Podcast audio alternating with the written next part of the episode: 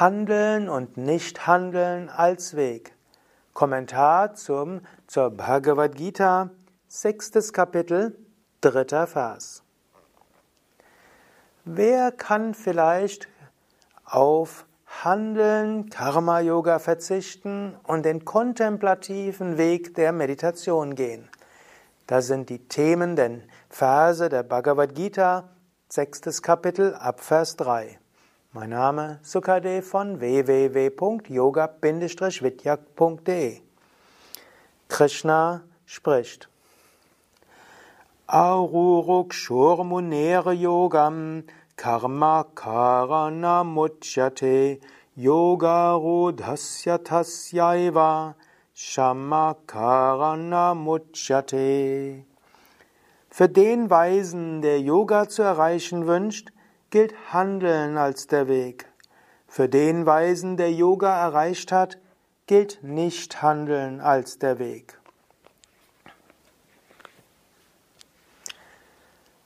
Wenn du zum Yoga kommen willst, dann ist erst einmal Tätigkeit wichtig. Zwar ist auch am Anfang des Yoga-Weges Sadhana natürlich wichtig, Asana, Pranayama, Meditation, vielleicht auch Mantra singen, aber zu Anfang des spirituellen Weges wächst du mehr über das, was dir im Alltag an Aufgaben gegeben wird. Und dann sagt er, für den, der eine gewisse Stufe im Yoga erreicht ist, gilt nicht Handeln als der Weg, dann ist das, was du in der Meditation machst, das Wichtigere. Und im vierten, Kap vierten Vers sagt er, wenn ein Mensch nicht an den Sinnesobjekten oder Handlungen hängt und allen Sankalpas entsagt hat, wird von ihm gesagt, er habe Yoga erreicht. In den vorigen Kapiteln hat er ja immer wieder gesagt, man sollte diesen Dualismus aufheben zwischen Entsagung und nur noch meditieren und Karma Yoga, also den Yoga des Handelns. Und er hat zum einen gesagt, dass selbst derjenige, der sagt, er führt nur noch ein kontemplatives Leben, dass auch der handeln muss. Man muss essen. Irgendwie muss man zum Essen kommen. Und selbst wenn man bettelt, ist das auch Essen. Und selbst wenn man andere darum bitten muss, die eigene Hütte und das Haus zu reparieren, ist auch das Handeln. Deshalb, Handeln ist in jedem Fall nötig. Du musst sogar atmen. Du musst auf die Toilette gehen, irgendwelche hygienischen Sachen machen. All das ist notwendig. Vollkommene Entsagung ist nicht möglich. Und natürlich ist auch reiner Karma-Yoga im Sinne von einfach nur den ganzen Tag da sein für andere nicht möglich als spirituelle Praxis. Du musst auch jeden Tag Asana, Pranayama und Meditation üben. Und können, man kann jetzt diesen Vers so deuten, ja, zu Anfang des, des Weges ist das, was du im Alltag tust, noch wichtiger als die Meditation. Nicht umsonst sagt Swami Shivananda in der Zusammenfassung seiner Lehren, Serve, Love, Give, Purify, Meditate, Realize. Diene, Liebe, Gib, reinige dich, meditiere, verwirkliche. Zuerst folgt Dienen. Das, was du tust, tun für andere. Das, was du tust, tun für Gott. Das, was du tust, tun für den Guru. Dienen. Und mache das mit Liebe. Mache es mit Liebe zu den Menschen, mache es mit Liebe zur Schöpfung, mache es mit Liebe zu Gott, mache es Liebe, mit Liebe zum Guru. Diene Liebe. Und mach diese, hab, entwickle diese Liebe selbst gegenüber den Menschen, die nicht so freundlich zu dir sind. Entwickle Liebe selbst zu den Menschen, die Dinge tun, die du überhaupt nicht magst. Manchmal wirst du vielleicht andere Menschen von unethischem Abhandel abhalten müssen. Trotzdem tu es mit Liebe. Gib, teile das, was du hast, mit anderen. Finde heraus, was du hast, sowohl an Besitz, an Fähigkeiten, an Wissen und so weiter. Teile es mit anderen. Teilen, gib. Gut, und dann folgt äh, Reinige und Asana, Pranayama, Meditation sind zum Anfang größtenteils Reinigung. Natürlich heißt das auch, führe ein sattwiges Leben, ein reines Leben, verzichte auf tamasige Sachen und reduziere rajasiges. Und natürlich geh in reine Umgebung, Satsang, Geh in spirituelle Gemeinschaften, geh dort regelmäßig hin für gemeinsame Praxis, besuche einen Ashram regelmäßig oder lebe ganz im Ashram. Reinige. Und dann folgt Meditation. Wenn du diese ersten vier Dinge regelmäßig machst, wird die Meditation immer tiefer. Schließlich kommt Realize, die Verwirklichung. Und wenn du zu Anfang des Weges stehst, ist natürlich wichtig, dass du jeden Tag Asanas übst, jeden Tag Pranayama übst, jeden Tag Meditation übst und vielleicht auch jeden Tag Svadhyaya übst, also Selbststudium, Schriften lesen, Videos oder Audios anhörst über den spirituellen Weg. Du brauchst diese Inspiration. Aber was dann deinen spirituellen Fortschritt zu Anfang besonders ja, antreibt, ist deine Einstellung zu dem, was du tust. Wenn du das, was du tust, mit ganzem Herzen machst, Gott darbringst, dich als Instrument des Göttlichen siehst und die Herausforderungen, die Erfahrungen des Alltags, die dich manchmal durchrütteln, auf die Probe stellen, enttäuschen, verärgern und so weiter, wenn du all diese Erfahrungen annimmst als Lektionen des Göttlichen, dann wächst du gut. Zu Anfang des Lebens, des spirituellen Lebens natürlich, ist die spirituelle Praxis eben nur das, nur in Anführungszeichen, was dir die Kraft gibt, eine spirituelle Einstellung zu haben für den Alltag. Was deinen spirituellen Fortschritt zu Anfang des Weges betrifft, ist es weniger die Menge und die Qualität deiner Asana Pranayama Meditation, sondern es ist mehr deine Einstellung im Alltag. Und so kannst du einen Moment innehalten. Hast du eine spirituelle Einstellung im Alltag? Oder machst du so diesen künstlichen Unterschied zwischen spirituellem Leben und weltlichem Leben? Wo du sagst, weltliches Leben heißt Broterwerb, dort stehe ich mein Mann, meine Frau, aber hm, es dient nur meinem Gelderwerb. Und spirituelles Leben ist die eine Stunde, mit der ich meine Praktiken mache und die nächste halbe Stunde, wo ich spirituelle Bücher lese oder spirituelle Videos anschaue oder spirituelle Podcasts anhöre. Diese anderthalb Stunden sind nicht das ganze spirituelle Leben. Du hast mehr Stunden und diese anderen Stunden solltest du dem spirituellen Weg widmen. Und wenn du denkst, dass, dass Sukadev hat leicht reden, der lebt in einem Ashram, da ist alles leicht. Hier im Ashram ist es genauso. Auch hier gibt es manche der Sevakas, der Gemeinschaftsmitglieder, die sprechen davon, ich muss meinen Job machen, eigentlich sagen, ich würde lieber mein Seva, mein un, un, eigentlich uneigennütziges Dienen, meine Arbeit reduzieren, um mehr Zeit zu haben für die spirituellen Praktiken. Aber das Wachstum ist eben nicht hauptsächlich in den spirituellen Praktiken, sondern das Hauptwachstum ist im Seva, im uneigennützigen Dienen, im Karma-Yoga. Und dort gilt es sich zu engagieren. Bist du wirklich interessiert an spiritueller Entwicklung?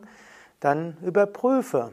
Hast du die Einstellung, dass das, was kommt als Aufgabe, wirklich von Gott dir geschickt ist, um zu wachsen?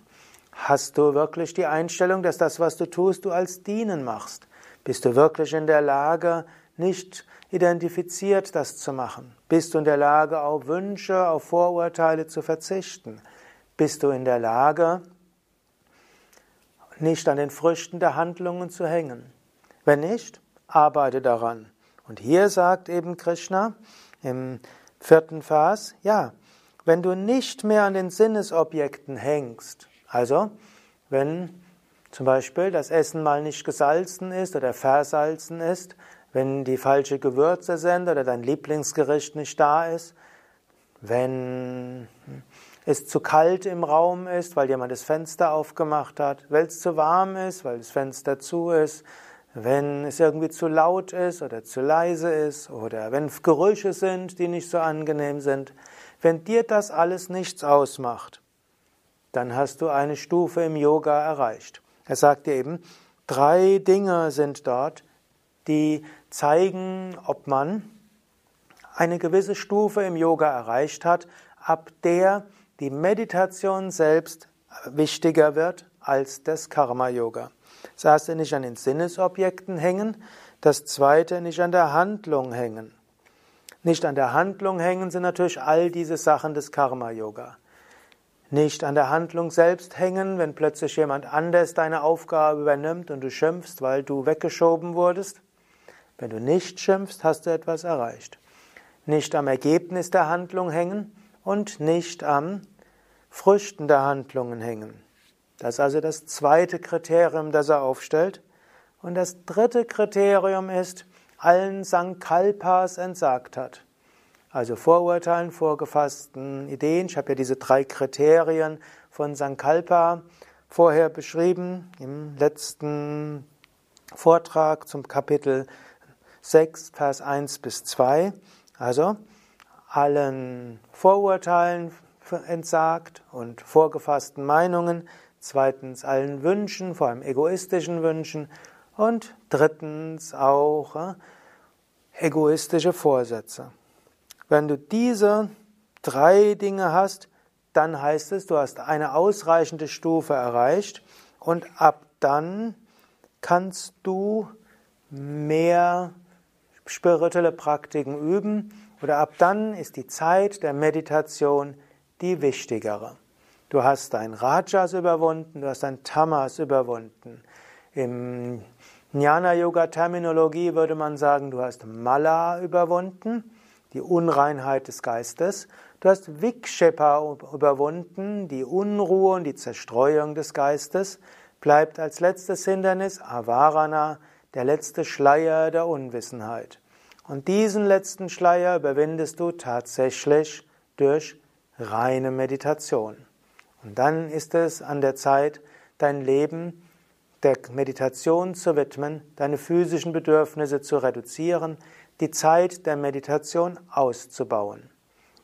Falls es aus physischen Gründen nicht möglich ist, weil du deinen Lebensunterhalt verdienen musst, oder vielleicht auch Sevakaba Yoga Vidya bist, und dann gehört auch dazu, dass man uneigennützig dient und nicht erwartet, dass andere das alles für dich tun, dann wirst du die Zeit der Meditation erhöhen, du wirst die Zeit der Zerstreuungen reduzieren und du wirst die größere Intensität deines Geistes in die Meditation hineinbringen. Aber die meisten Menschen sind nicht so weit. Sie müssen mehr Aufmerksamkeit ins Karma-Yoga richten und die anderen spirituellen Praktiken machen, um Energie und Inspiration, Berührung zu bekommen für den, fürs uneigennützige Dienen, fürs Karma Yoga. Hariom Tat Sat. Soweit zu den Phasen 3 bis 4 der Bhagavad Gita. Beim nächsten Mal spreche ich über den Yoga der Gleichmut und den Yoga des freundlichen Umgangs mit sich selbst. Bhagavad Gita, sechstes Kapitel, ab fünftem Vers. Mein Name Sukadev von www.yoga-vidya.de. Dies ist ein Vortrag im Rahmen der Bhagavad Gita Vorträge. Ich merke, sie werden immer länger und immer beziehen sich auf immer kleinere Teile der Bhagavad Gita, aber genau das meine ich ist ja auch wichtig, denn über die Bhagavad Gita lernst du, wie du Yoga im Alltag gut leben kannst. Die Bhagavad Gita gibt es natürlich auch als Buch. Ich habe ja auch einen Kommentar dazu geschrieben. Die Bhagavad Gita für Menschen von heute. dort findest du zum einen die Sanskrit-Phase auf Devanagari, du findest sie in der Umschrift, du findest die Wort-für-Wort-Übersetzung und einen Kommentar zur Bhagavad Gita. Und du findest auch die ganze Bhagavad Gita auf unseren Internetseiten da gibt es den sogenannten Schriftenblog schriften.yoga-vidya.de. Dort kannst du dir die Bhagavad Gita aussuchen unter den verschiedenen Schriften. Und dort findest du auch zu jedem Vers der Bhagavad Gita auch Audio und Video. Nochmal die Internetseite gleich. Vorher nochmal den Hinweis, falls du noch keine Yogalehrerausbildung bei Yoga Vidya mitgemacht hast. Jeden Monat beginnt eine vierwöchige Intensivausbildung wo auch Bhagavad Gita behandelt wird. Jeden Januar beginnt eine zweijährige Yogalehrerausbildung in etwa 60 verschiedenen Standorten in Deutschland. Und es gibt auch einzelne Bhagavad Gita Wochenenden und Intensivwochen, sodass du tiefer in die Bhagavad Gita einsteigen kannst.